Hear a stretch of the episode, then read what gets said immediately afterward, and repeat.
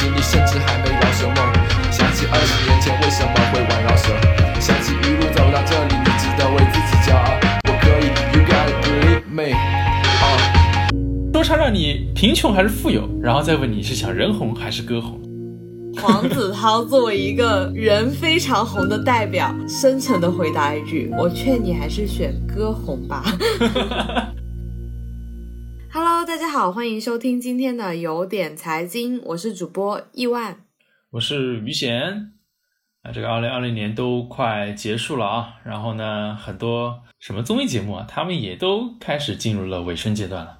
对啊，美剧也东歇了，搞得我都没有综艺节目看了，也没有电视剧看了。不过我最近还是有看一个比较好的综艺类节目的，就是说唱类的综艺节目，我觉得特别特别的棒啊！就是之前演过很多季那个很无聊的吗？真的很无聊，我已经视觉疲劳了。像那些地上地下的 rapper 都快被挖掘光了，你会看到很多熟面孔不断的重复出现在节目里。哎，你这个算是节目组曾经的内部人员 对他的进行一个吐槽吗？嗯，算是吧，因为我确实觉得没什么新意。但是最近有一个节目还挺火的，也是同类型的说唱综艺，就是《说唱新时代》。我不知道你有没有看？你不是 B 站的深度用户吗？对，我刚刚想要说的这个很有趣的说唱类综艺节目，就是《说唱新时代》嘛。我很好奇，在你这种平时不怎么看综艺的人眼里，居然会给一个综艺这么高的评分。我确实平时不太看，我都是被动看的，因为我女朋友会看嘛，然后她声音放出来，还有有时候画面的话会瞥到，所以我属于被动看综艺类的这种类型。但是说唱新时代是我主动去看的。那先不说是我是 B 站的深度用户，会被页面推荐什么的，但是我看第一期我就被它深深吸引到了。因为他在第一期里面就有呃一些跟别的综艺类的节目非常不一样的亮点存在。是啊，我也是被第一期吸引住了，因为我一开始在想，哎呀，不就是个综艺嘛，然后点开看，我觉得，哎，好像跟平时见到的综艺或者是说综艺竞技类的节目特别的不一样，因为它不是说由选手海选自己表演。然后导师给打分，然后再给他分组。分组这个的话，就是这个节目其中的一个亮点，因为他们的话是选手根据两个问题，对吧，来回答之后进入对应的组的。这两个问题是什么呢？我觉得也特别的有意思，是特别跟 rapper 自身是相关的。首先是第一个问题，导师会问这些选手说：说唱让你富有还是贫穷？然后这个选手就会根据他们心中的答案嘛，去选择富有还是贫穷，然后就进入各自的通道。那有的人呢就觉得，哎，我现在是没赚到钱的，然后说唱让我反而就花那么多钱嘛，让我贫穷了，然后就进入了贫穷的渠道。还有一些就是因为有一点名气了，然后有一些商业活动啊什么的，或者说卖歌啊什么的，让他们已经赚到钱了，会觉得自己很富有，然后就会走到富有的通道去。那还有一些虽然说没赚到钱，他会想要变得富有，也会去这种富有的通道，然后就通过这样子确定了他第一个就是分类的一个情况，然后接下来就是会有第二个问题，就问你，就是哎，你希望你是人红还是歌红呢？你看这问的扎不扎心？先问你这个说唱让你贫穷还是富有，然后再问你是想人红还是歌红，这又是一个非常纠结的。对这个问题确实很扎心，我还看到有选手反问导师：“你希望人红还是歌红？” 黄子韬作为一个人非常红的代表，深沉的回答一句：“我劝你还是选歌红吧。”这就特别的有嗯一丝丝的讽刺的感觉在。嗯，假设你是选手啊，伊万，我问你，哎，你是想要贫穷还是富有呢？我应该会觉得我的作品在未来会使我变得富有吧。好，OK，如果你选择的是富有哈，哎，然后呢，还是会选择的是歌红，对吧？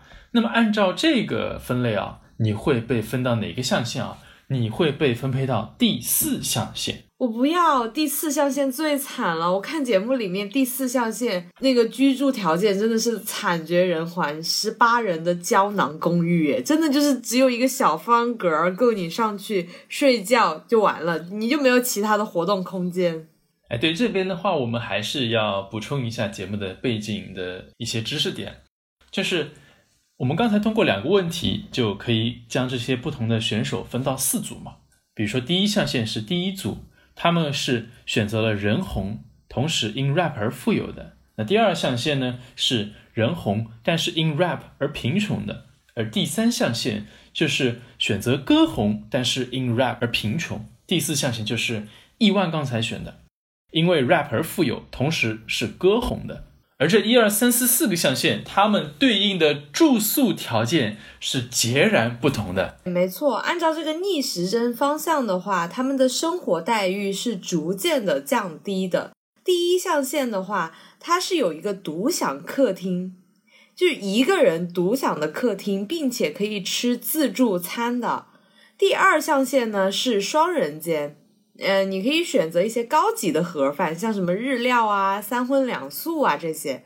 那第三象限呢，就是八人通铺，两荤两素的普通盒饭。那第四象限呢，就是我刚刚提到的十八人的胶囊公寓，他们吃的就比较惨了，就是三素一荤。而且这个三素一荤，它每天都一样。对，就第四象限的人都吃疯了，我要吃别的，能不能换一换？对，为什么要提到这个住宿条件呢？是因为接下来的节目录制，所有的选手都将居住在这个一二三四象限，也就是一环、二环、三环、四环里面。对，因为他们要入住的时间比较久嘛。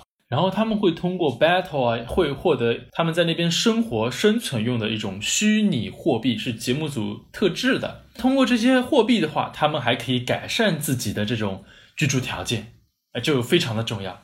本来是什么啊？我通过自己的问题的选择，决定了我的居住条件是怎么样。但最后呢，我变成通过自己的努力，哎，通过我展现我的实力，去换取了我想要的生活，哎，就特别的不一样，非常的这不就是跟我们打工人一样吗？就是平时在北京租着五环的房子，天天跑去三环吃东西。说到打工人，其实你去深究的话，会发现啊，这种象限分组，我们之前其实也是有接触过的，而且它跟一本非常有名的书里面的象限法特别的相似。这本书呢叫做《富爸爸财富自由之路：神奇的现金流象限》哦，就是前段时间很火的那种通识读物，什么读书会呀、老师会第一本推荐的财经的书是吗？对，这本书其实写的很好的，它其实是九十年代出版的，但你放到现在来看的话，依旧会觉得非常的经典。所以跟这个节目有什么关系呢？你看，在这本书里面。他也介绍了一种象限法，叫做现金流象限。它的这个现金里面啊，就分出了四类人。其实你去对应到这个说唱比赛里面的这种一二三四象限的话，都会有一些非常相似的影子。比如说这个现金流象限它是怎么分的呢？哎，我们从逆时针开始算，第一象限也就是右上角的部分，它的这一类人是属于什么呢？是企业家。企业家是什么样的人呢？他是由于建立了一个系统，雇一批人。来为自己工作，管理好这批人之后，哎，就让别人为自己赚钱。这些人是企业家，而像我们这种日常的这种打工人，对吧？是属于第二象限的。他工作是为了赚钱，他是通过付出自己的劳动来换取金钱报酬的，没有任何的杠杆。打工人，而第三象限啊，也就是左下角的这一个人，他们是谁呢？他们是为自己工作的人，就是。自雇佣者或者说是专业人士，他们工作的话是为了自己啊，不仅仅是说为了挣那么一点点钱。比如说是那些小的这种开店的商人啊，或者说是那些自由职业者啊等等，他们都是属于为自己工作的人。当然呢，也是没有杠杆的，都花多少时间赚多少钱，赚的钱可能会比呃上面打工人来的更多嘛。而第四象限那就是投资者了，他们呢就是用钱来为自己赚钱的这些人，所以的话。他们也有杠杆，只不过这个杠杆是钱，跟企业家不一样。嗯，哎，那我想问的是，为什么第四象限的人住的最差呢？因为我住第四象限，我很在意这个问题。这边的话还是有那么一丝丝的不同哦，因为他们在节目中选了不同四个象限的人，他们会有各自的特点，是可以套入到这个现金流象限里面的，而不是说第一象限的人对应的就是这个企业家什么的。不一定完全是这样，他们是有存在一定的共性的哦。可不可以理解成这个所谓的共性？比如说拿第一象限来说，你人红且富有的，也就是以前跟我们黄子韬同一家公司的张艺兴同学，他最近因为人红，但是作品一直都没有出圈，但是他一直都挺富有的。那他在第一象限，他最近开了一家公司，并且他以前在韩国的那位前老板也发来了祝贺的视频，就是说哦，恭喜你开公司了。我觉得你以后培养的艺人一定会是音乐界也是娱乐界顶尖的人物。你这个就特别的快，就做好了一个比较好的一个对应。张艺兴啊，自己是有钱，然后又是那个比较专业的一个人，让人也又很红。现在呢，开了公司，开始培养新人了。新的艺人培养出来之后呢，就会为他去赚钱了，所以他会间接的、慢慢的转变成这种企业家。哦，所以他就是第一象限了。对啊，就是可以这么理解的。哎，那你这样说，我觉得都可以往上套哎。刚刚不是有提到吗？黄子韬应该也是可以归纳到第二象限呢，因为黄子韬他也是人红嘛，但是他比张艺兴要穷那么一点点。黄子韬他自己开公司了吗？他没开啊，他现在还是属于某一家中国的娱乐公司。哦，嗯，如果他仅仅是为了赚钱来做这个音乐啊什么，那他只能够属于这种第二象限的，就是这种雇员而已。哦。普普通通的打工人，如果是这样子的话，那就是第二象限的，没有问题。那你这样说，我还想起前段时间很火的那个节目《乘风破浪的姐姐》，里面有一位黄龄，她也自己定位了自己，她就是典型的歌红人不红，歌红人不红啊。然后她的那她她有钱吗？有钱吗？他经济状况应该属于音乐人里面比较穷的，但是又能够生活，够他自己制造歌的那种，就是没有达到富有的状态。他没有办法靠他的音乐不断的收钱，他只能说靠他的那个音乐赚来的钱做下一首歌而已。那这么说来，黄龄确实只能够算是第三象限的人。不过说实话，我确实在看这个节目之前不知道有他这个人，但是。歌好像是有听过，对，就是你听到歌的时候，你会说哦，原来是他呀，就是那种感觉。对，就就有一种非常错位的这种感觉，蛮 怎么说呢，蛮神奇，也蛮可惜的。嗯，你看像他这样的话，嗯，赚的钱只够在音乐人里面啊过比较一般的生活，然后进一步去创作，那只能够算是 S 里面的了。嗯，那可以理解他比较过得舒适嘛，因为他又不用受聘于谁，又不用去管一大批人。那也挺爽的耶，那就看他自己的一个想法了吧。如果他觉得，哎，这样平时做做音乐，然后钱也够花，然后精神上面也很享受，那可能就是差不多了。嗯，一般做艺人的话，会往更高的方向去发展，因为哪一天你就不红了，哪一天你哪一天你你你可能就是创作灵感枯竭了，然后就不够了，会有这种情况在吗？嗯。那我们还有第四象限没有讲过，现金流的第四象限就是投资者嘛。你看，像周杰伦、林俊杰，对于很多的艺人来说，他们是属于比较人红的，但是他们现在更多的一个状态是什么呢？更多的是通过投资那种其他的产业，特别是周杰伦，你看他现在音乐其实也没有特别的去出新的专辑了，更多的是投资什么呢？投资饭店、投资奶茶店，就投资其他的这种产业，来创造被动的收入，让钱来为他赚钱哦，而且他歌也红，他可以就是歌无限的收版权。对对对，嗯，对，歌红是肯定的，因为他的发家致富的这种钱，就是靠他这些音乐嘛，音乐卖得好，积累了很多的资本，才能够去投资其他这种产业。嗯，哎，最近林俊杰有出新专辑，哎，但是他也没有营销，他就是已经。不想往人红的人设方向去走了，他就觉得他的歌红，然后现在过得富足就好了。他真的很符合第四象限。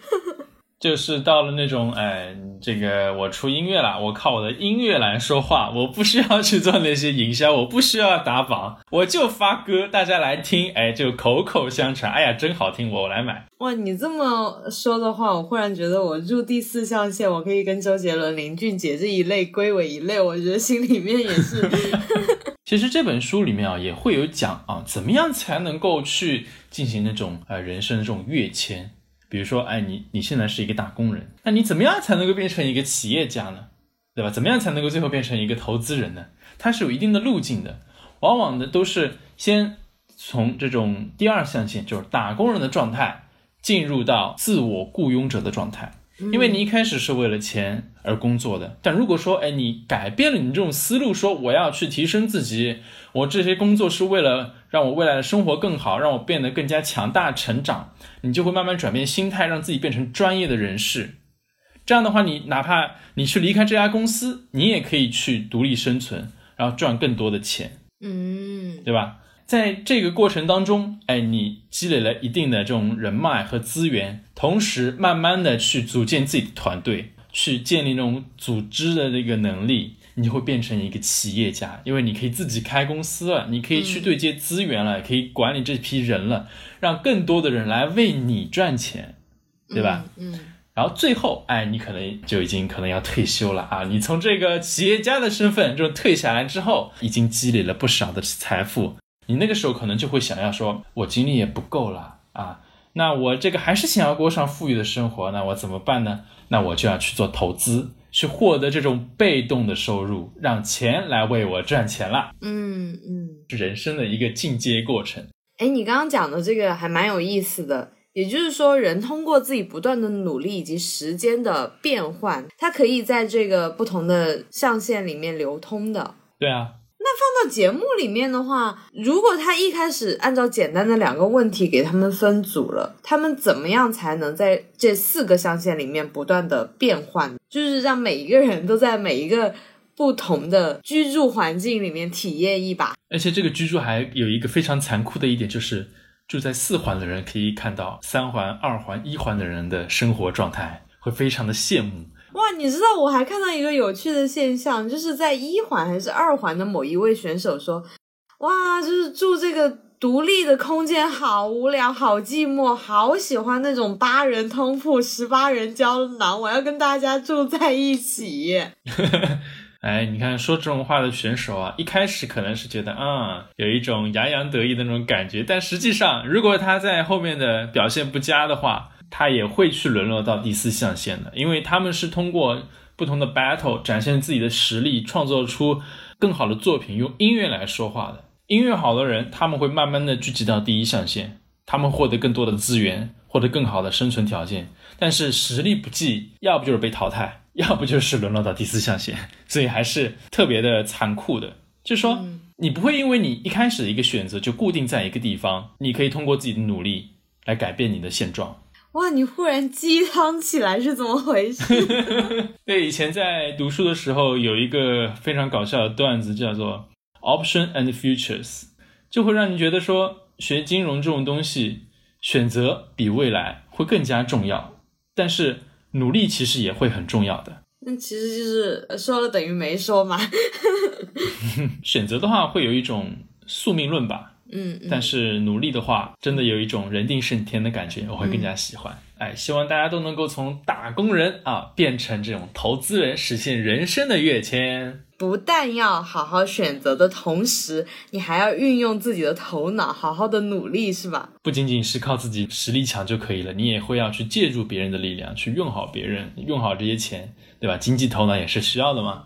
哦，用自己的能力，下一期不就讲了吗？就是用好团队的能力、经济的能力、每一个象限的能力，因为他们是按照象限分组的，所以在那个说唱新时代的下一期就有说，每一个象限能力不均等的人是如何去运用自己的头脑来进行 battle 的。对，怎么在这个说唱世界里面生存下去的？